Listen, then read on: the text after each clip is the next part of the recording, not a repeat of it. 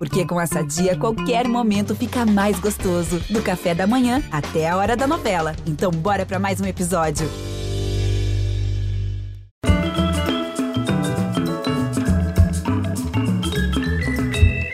Olá, bem-vindos. Vamos começar hoje a nossa comemoração dos 200 anos de Brasil independente. E vamos de cara combinar. Sim, o passado pode ser tão flexível quanto o futuro. E sim, a história é também uma fabricação do passado e isso não precisa ser ruim. Mas quanto mais fabricações, melhor. A cada nova mirada, a cada revisão, novos passados podem emergir. Um museu, por exemplo. Um museu, como que cumpre a função da primeira página de um jornal. O único lugar onde a gente encontra a aparência de ordem num mundo em desordem, em constante rebuliço. Assim faz o museu com o passado e suas tantas versões. Organiza, impõe uma lógica, propõe um sentido. É a história escrita em arqueologia e arte. Só que a história escrita sobre uma época diz muito sobre a própria época em que foi escrita.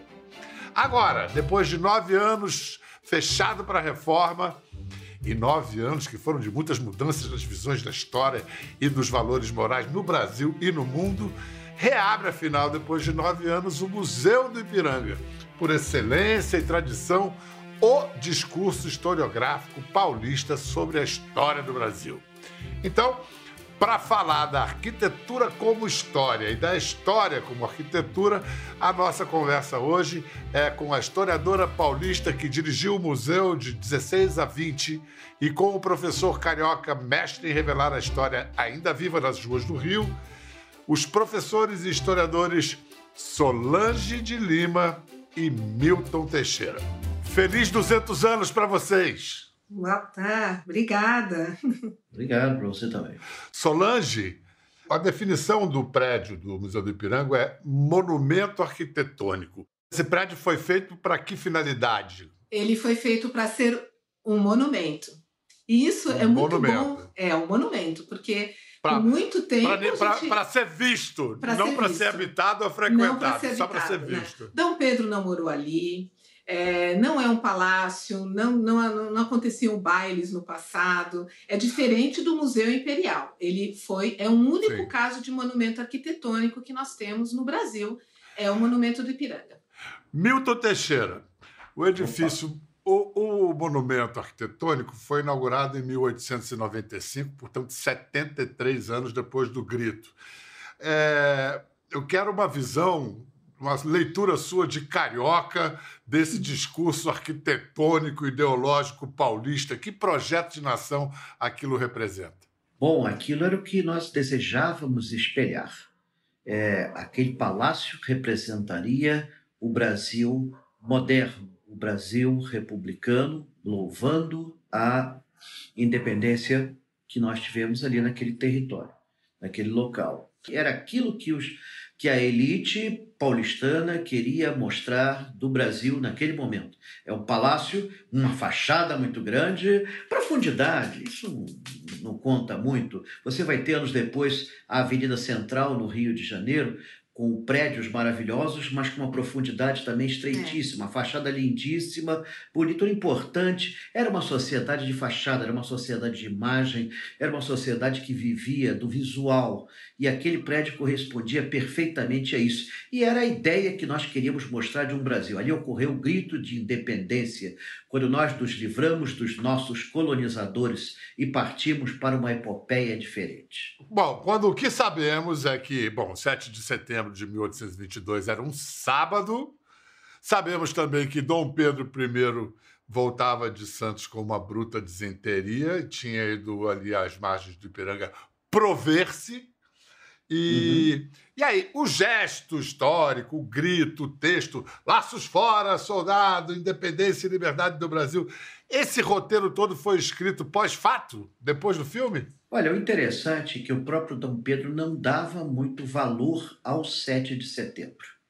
ele não dava muito valor. Tanto que durante o seu curto reinado, que vai até 1831, a independência ele celebrava sempre no dia 12 de outubro, no campo, é, é, é, porque foi o dia que ele foi aclamado é, imperador e defensor perpétuo do Brasil pelo povo.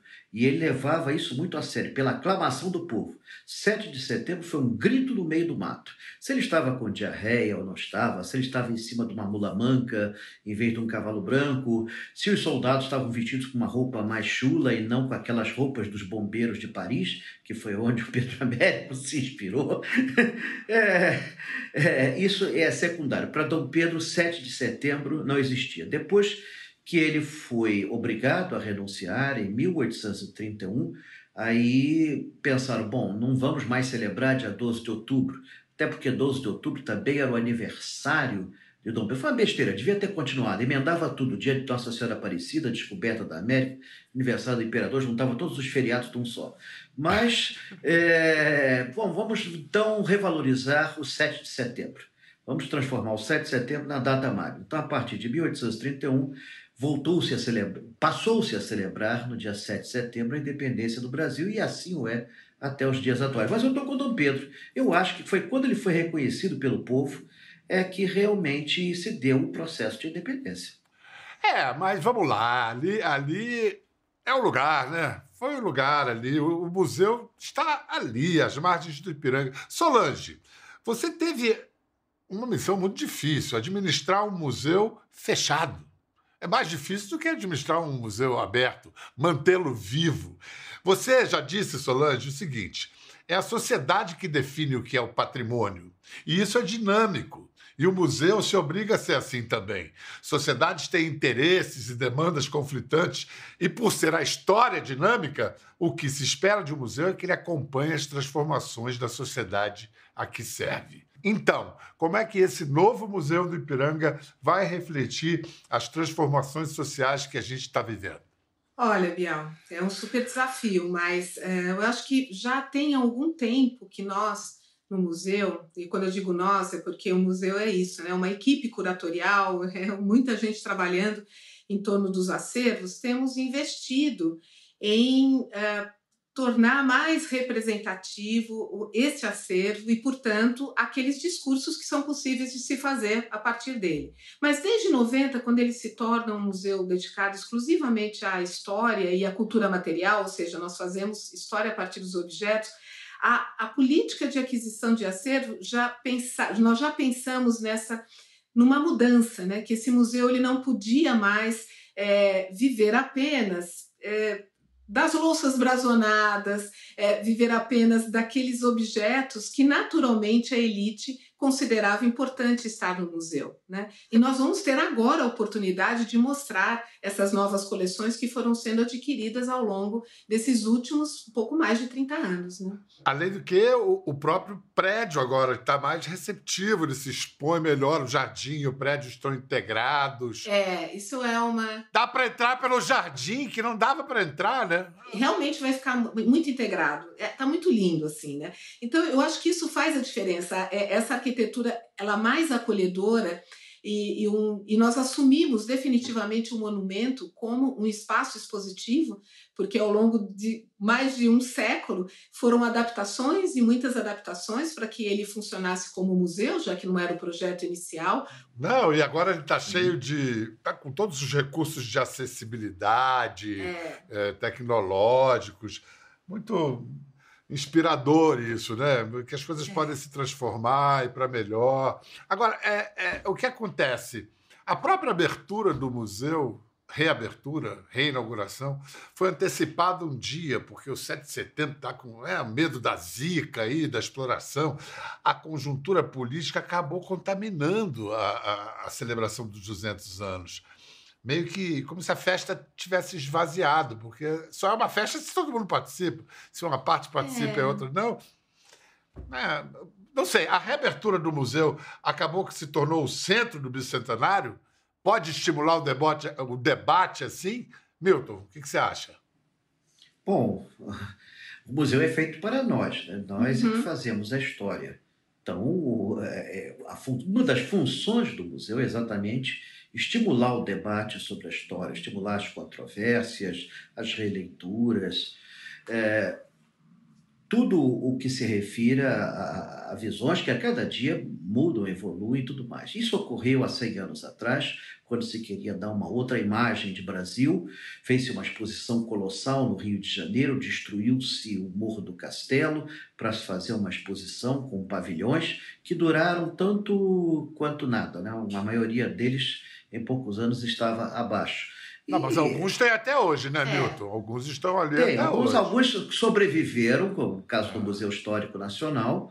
A imagem do som. Ainda não, pegou, ainda não pegou fogo. O Museu da Imagem do Som, que era o pavilhão é. É, do, do, Distrito Federal e que foi durante muitos anos Instituto Médico Legal, que não é um fim muito legal.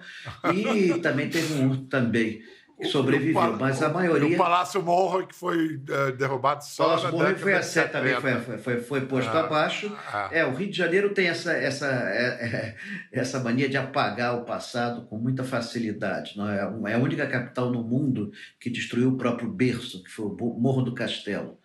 Né? E, curiosamente, no mesmo ano, funda-se aqui no Rio de Janeiro o Museu Histórico Nacional, o primeiro museu levado a discutir a história do Brasil, não a afirmar nada. Né? Ele tinha uma ideia de você levar a discussão da história para a população, de uma maneira um tanto elitista ainda, mas era algo o que de mais avançado existia na América Latina, ao contrário dos outros museus de nossos vizinhos, onde procurava mostrar uma história já pronta, costurada, desenhada. Aconteceu assim e pronto. Quem não está com isso é, é, é subversivo. E é um dos grandes museus de história do mundo e está aqui no Rio de Janeiro. Mais um motivo para a gente saudar a reabertura do Museu do Ipiranga em São Paulo. Com certeza. É, e, e, e, e, ele ganhar essa gravidade nesse momento, esse, esse centro, ser esse centro de gravidade para a gente saudar, pensar a nossa história. Solange, durante toda a reforma, teve uma coisa que não saiu do lugar. A tela, a enorme tela de Pedro Américo, permaneceu no museu durante as reformas, como se a pintura e o monumento fossem inseparáveis. Mas eles são. Eles são, eles né? são mesmo, é. É essa imagem que se tem da independência. O quadro, então, é o coração do museu. É, ele. Então, ele é o coração do monumento. Eu acho que isso que é interessante, porque o Pedro Américo ele foi comissionado para essa grande obra para o Salão Nobre, chamado Salão Nobre. Portanto, se pensava nessa pintura para o Salão Nobre do Monumento à Independência. Né? Então, é, é, é, é o primeiro acervo que se integra à arquitetura, chumbado e com uma qualidade excepcional. O trabalho que foi feito de restauração ele, ele, ele, trouxe as cores, né? Então, assim, o trabalho nas molduras, né? Também é de um dourado, assim, que a gente até estranha um pouco, mas ele ficou, assim, muito, muito bonito mesmo. Eu quero falar mais do quadro, mas antes só explica pra gente como é que, para usar essa expressão que agora virou, está em voga, como é que os republicanos ressignificaram Dom Pedro I? Como é que botaram o imperador no meio de um monumento da República? É, então, é, isso, isso vai acontecer é, já. Então, as efemérides, né? Você vê, acabaram com o Morro do Castelo, efemérides são. Elas sempre modificam alguma coisa, por isso que é interessante estudar as motivações, né? Porque quando o museu é aberto, é, em 1895, o que nós temos no lugar de Dom Pedro é uma escultura da Marianne, da República. Aí já na gestão de Toné, de Afonso de Toné, que não era historiador, era um engenheiro, mas que fazia parte, ele se tornou historiador por ofício, né? E ele era do Instituto Histórico e Geográfico de São Paulo e que vai propor, portanto, essa outra narrativa sobre a formação é, da nação brasileira, muito baseada no território. E é aí que Dom Pedro é, aparece no nicho. Então, já é, é uma obra, obviamente, dos republicanos, uma ideia dos republicanos, mas é, é um olhar que recupera o império como aquele que faz essa, essa, esse desenlace né, da colônia. Então, esse imperador é o imperador com um espírito bandeirante. É disso que você está falando. É disso que eu estou falando. É, e ele está ladeado é. pelos bandeirantes. Então, vocês imaginem é. o grande desafio que é para que esse museu cumpra essa função, o que para nós significa nós podemos tratar dessa versão da história, né, que coloca os bandeirantes é, nesse lugar aí ao lado de Dom Pedro, né? Então é bem desafiador, né? Mas estamos com exposições que conseguem tratar isso no, no, seu contexto histórico de origem, né? Porque aí eu acho que esse olhar, você começou falando isso, Bial, é isso mesmo. Quando nós é, nos deparamos com uma narrativa, é importante entender o momento que essa narrativa foi proposta, né? Olhar para isso, e, e, porque são representações que nós temos ali, né? São pinturas, esculturas e uma, e uma narrativa né? proposta. A gente achando que está falando do passado, está falando muito é do presente, né? Exatamente. né? Quando, quando, quando, fala sobre o passado. Escuta, é, Milton, todo mundo hoje adora jogar pedra no pobre Pedro Américo, falando, ah, isso aí, plágio do Messunier lá, do Friedland, não era nada disso. É, você falou, né? Era uma mula, não era um cavalo, não tinha soldados assim.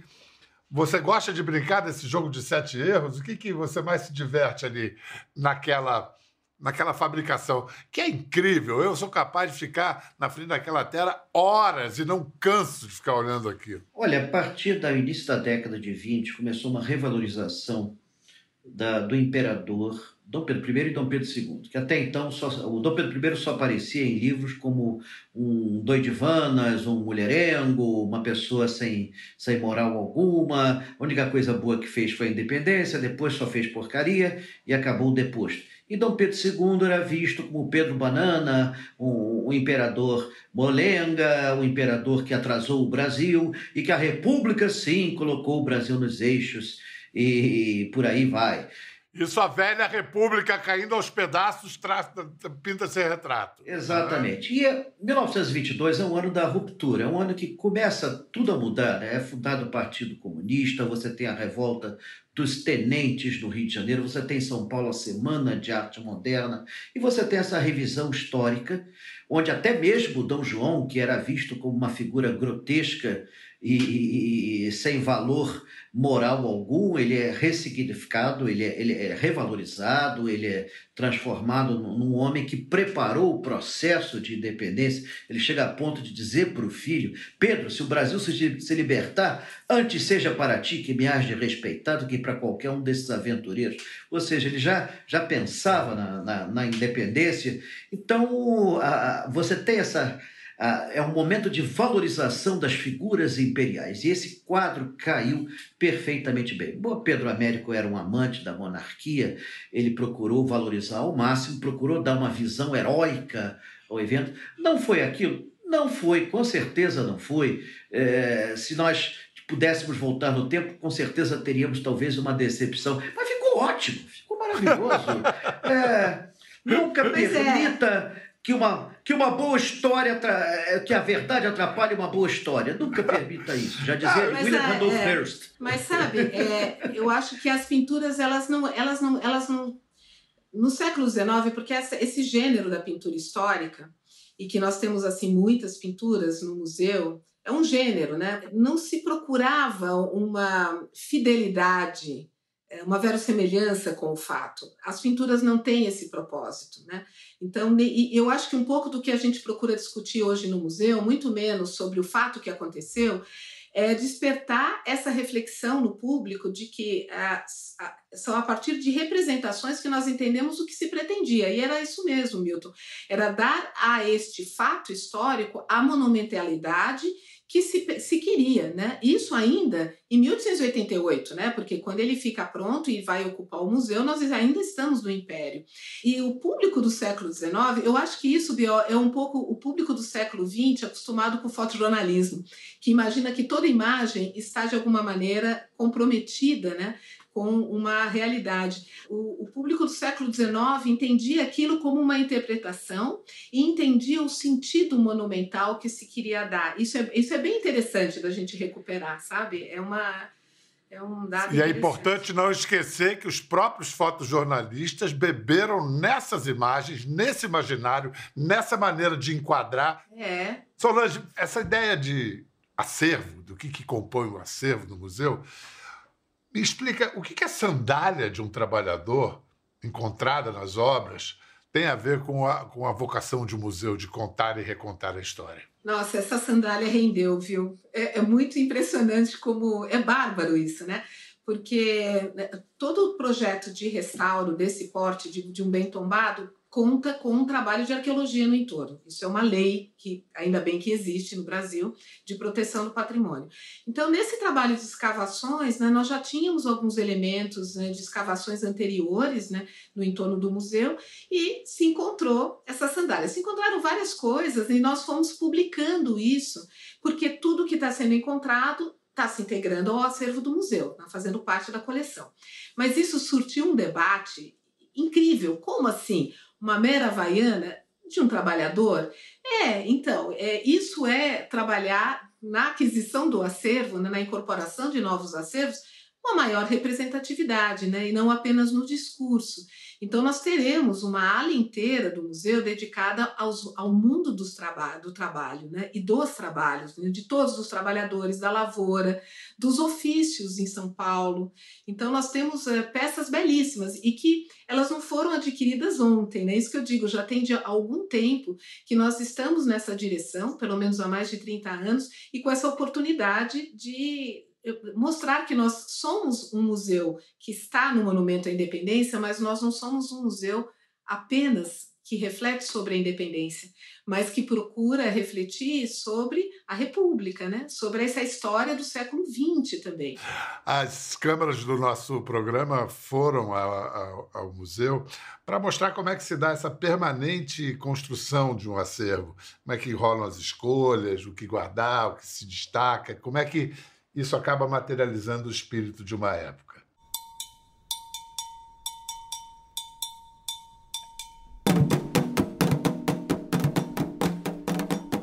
A gente está aqui em frente ao quadro que tem o Dom Pedro. Só Dom Pedro fez história? Não, todos nós fazemos histórias. O que a gente tenta agora recuperar nas nossas exposições é, são esses personagens anônimos, é tentar dar vozes para esses personagens anônimos, para essas pessoas que também construíram história.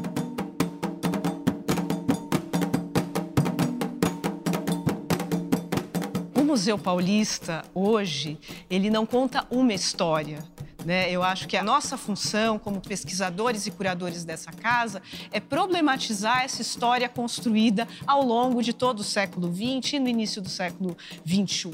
Por exemplo, existiu uma independência no Brasil ou foram várias independências? A gente entenda por que, que o pintor fez determinadas escolhas, que tipo de encomenda ele estava atendendo, né?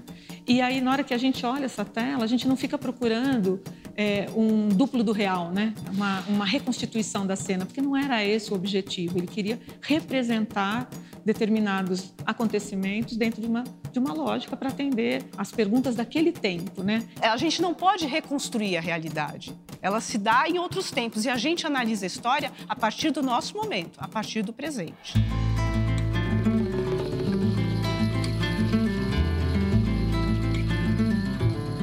A gente fez essa reestruturação, a gente começou a trabalhar processos históricos amplos, o que significava não apenas receber doações de famílias elitizadas, a gente começou a fazer coleta e compra de acervos. E com isso, a gente aumentou a representatividade social e cultural das nossas coleções. Então, por exemplo, a gente tem uma sala aqui que tem instrumentos e equipamentos de cozinha. Discutir problemas e questões históricas é colocar as pessoas para conversar, para compreender o contexto daqueles objetos, por que, que eles foram uh, produzidos, como eles foram consumidos, como eles foram significados e ressignificados. Os recursos táteis, eles não estão separados da exposição, eles estão emaranhados. De um lado é possibilitar uma pessoa cega o toque, né? entender esses acervos uh, favorecendo o toque. Mas para nós também, para todo mundo, parar para pensar. A hora que eu olho e que eu gasto um tempo olhando e tocando e percebendo essas formas e me perguntando por que, que esse personagem foi construído assim, é uma outra forma de aprender e de aprender o mundo. Né? Museu de História é muito diferente. Ele vai fazer uma narrativa com objetos banais. A gente espera que diferentes grupos sociais se identifiquem com as coisas banais que estão aqui, né? A gente quer um museu vivo, um museu que as pessoas venham para cá, tenham novas histórias, novas perspectivas históricas, novos problemas e que elas retornem sempre com novas questões.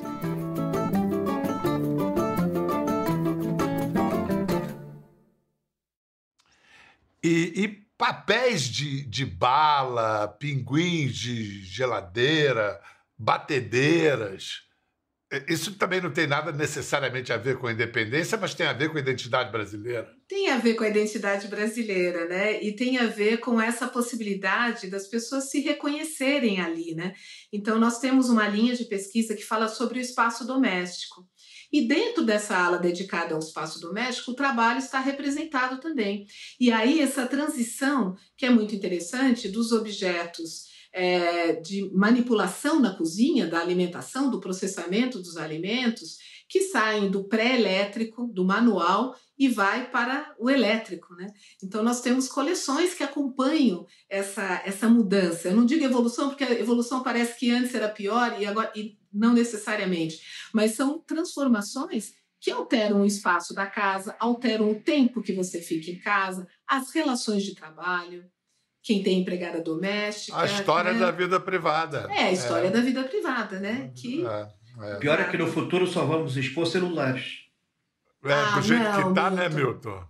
Será, Milton? Celular... Ah, não. Você tá, olha você... aqui atrás de mim, olha aqui atrás. É. Isso aqui é que eu gosto. Que coisa Eu moro no museu. Eu, eu estava vendo isso, Milton, fiquei fascinada. Eu moro, eu moro. Esse tem 300 anos, outro tem 400, é. outro tem 500. E já tive 13 pinguins de geladeira. Viu? que maravilha. Ficavam me vigiando, não adiantava nada. Engordei do mesmo jeito. Mas você disse logo no início que é importante a gente estar tá sempre revisando, reescrevendo, né? renovando as visões históricas. É, quase uma certa iconoclastia, sem ir às últimas consequências. Não sei. Aí eu quero te perguntar: derrubar a estátua, botar fogo em estátua, ajuda ou atrapalha? Vale? Não, isso aí não vai dar em nada. Isso é besteira. Se nós formos botar, derrubar a estátua de quem se comportou mal no Brasil, não vai ter um monumento público sequer. Essa mania de apagar a história, isso é, isso é muito perigoso. Mao Tse Tung tentou fazer isso, não deu certo. Stalin, Hitler tentaram, é, ela sobrevive a tudo isso. Nos seus passeios pelo Rio, no, na história do Rio que você vai mostrando, o que, que faz mais sucesso com os grupos que você conduz? O que, que o pessoal mais gosta? O interessante é ver o próprio morador da cidade reconhecer a sua cidade. Para você amar alguma coisa, é fundamental que antes você a conheça. É um elemento essencial. Conhecer a sua cidade, a sua história, os seus monumentos, os seus prédios importantes, o que aconteceu ali, o que não aconteceu, a janela do Fico, que está aqui, é, o Campo de Santana, a, a catedral, a, a igreja de Nossa Senhora do Carmo, onde houve a coroação de, de Dom Pedro I, a primeira coroação nas Américas, foi muito interessante. Casamento de Dom Pedro I, de Dom Pedro II, é, é, é, esses locais são icônicos e as pessoas não, não, não se apropriam deles, não, não conhecem. Eu procuro levar um pouco disso né, para pra, as pessoas do Rio de Janeiro e consigo. E o Rio, como capital do Império, capital da República, tem um passado para vender. Mas sabe, eu queria só. É, eu queria falar um pouco sobre essa questão é, do das esculturas, né, desse movimento todo, eu também acho que a história, é, aquilo que está feito, você tem que olhar para aquilo e entender exatamente em que momento essa narrativa fez sentido, porque são manifestações dos grupos sociais, políticos, de quem tem o poder. Mas, assim, o debate que é suscitado com esses movimentos, ele é da maior importância, né? Então, eu acho que a destruição de um patrimônio nunca é plenamente justificável, mas isso também nos alerta né, para certos temas que precisam ser tratados. Né? Então, quando os indígenas pintam o monumento à bandeira de vermelho, eles estão eles estão sinalizando né, é, uma parte da história que não foi contada e reivindicando que ela seja contada de alguma maneira, que ela esteja presente também. Né? Então, é, não, eu, eu não sei se se trata exatamente de um apagamento, mas pelo contrário, né, de reivindicar um lugar nessa mesma história, porque ela é sempre feita de conflitos né, e tensões, é inevitável, é inevitável. E nós temos mesmo uma narrativa que procura apaziguar tudo, né? Então, é, é dar um pouco de, de, de, tempero a isso, mas é trazer um pouco essa efervescência, essa dinâmica né, do conflito e da tensão, que é a marca. Reco é. Reconhecer é. isso, né? Não dá para negar, é. né? reconhecer um passado de conflitos e, é. e, e transformá-los em confronto, num confronto Exato, é. É, fértil, civilizado. Fértil, né? É um debate, o passado, né? discutir, discutir o passado, o passado né? Ele é... Discutir o passado. Que é uma proposta de 100 anos atrás. Exato. Ainda continua sendo vivo. É. Ó, eu vou propor agora a gente fazer um exercício de imaginação histórica. Porque a história também é feita de imaginação. Vamos imaginar uma festa, uma super festa no Museu do Ipiranga, dos 200 anos. Qual seria a trilha sonora, os figurinos, a lista de convidados, o cardápio, museu tinindo de novo, cheio de espaço. Como seria o, o grande baile desses novos tempos? Olha, é, Bial, nós fizemos é, nos últimos quatro anos, antes da pandemia, nós fizemos uma, edições chamadas Museu do, do Ipiranga em Festa nós fazíamos no parque. Então, é, foi uma parceria com o SESC, porque nós temos o SESC, do vizinho nosso, o SESC Piranga, e como nós estávamos com o edifício fechado, nós começamos em 2017. Então, nós realizávamos essas festas na rua.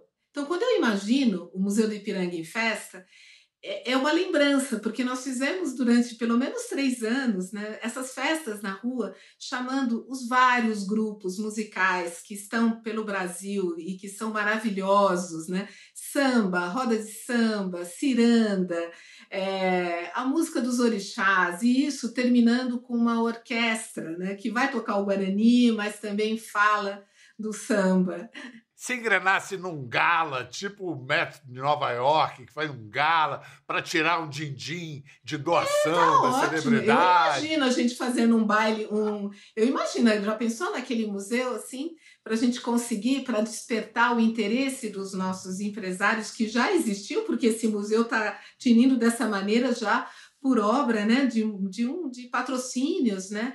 Mas já pensou a gente continuar assim, né, com esse interesse por manter o museu sempre vivo, com novas coleções, com toda a acessibilidade necessária, uma programação bem bacana? É, eu acho que eu imagino isso, né, no nosso futuro aí.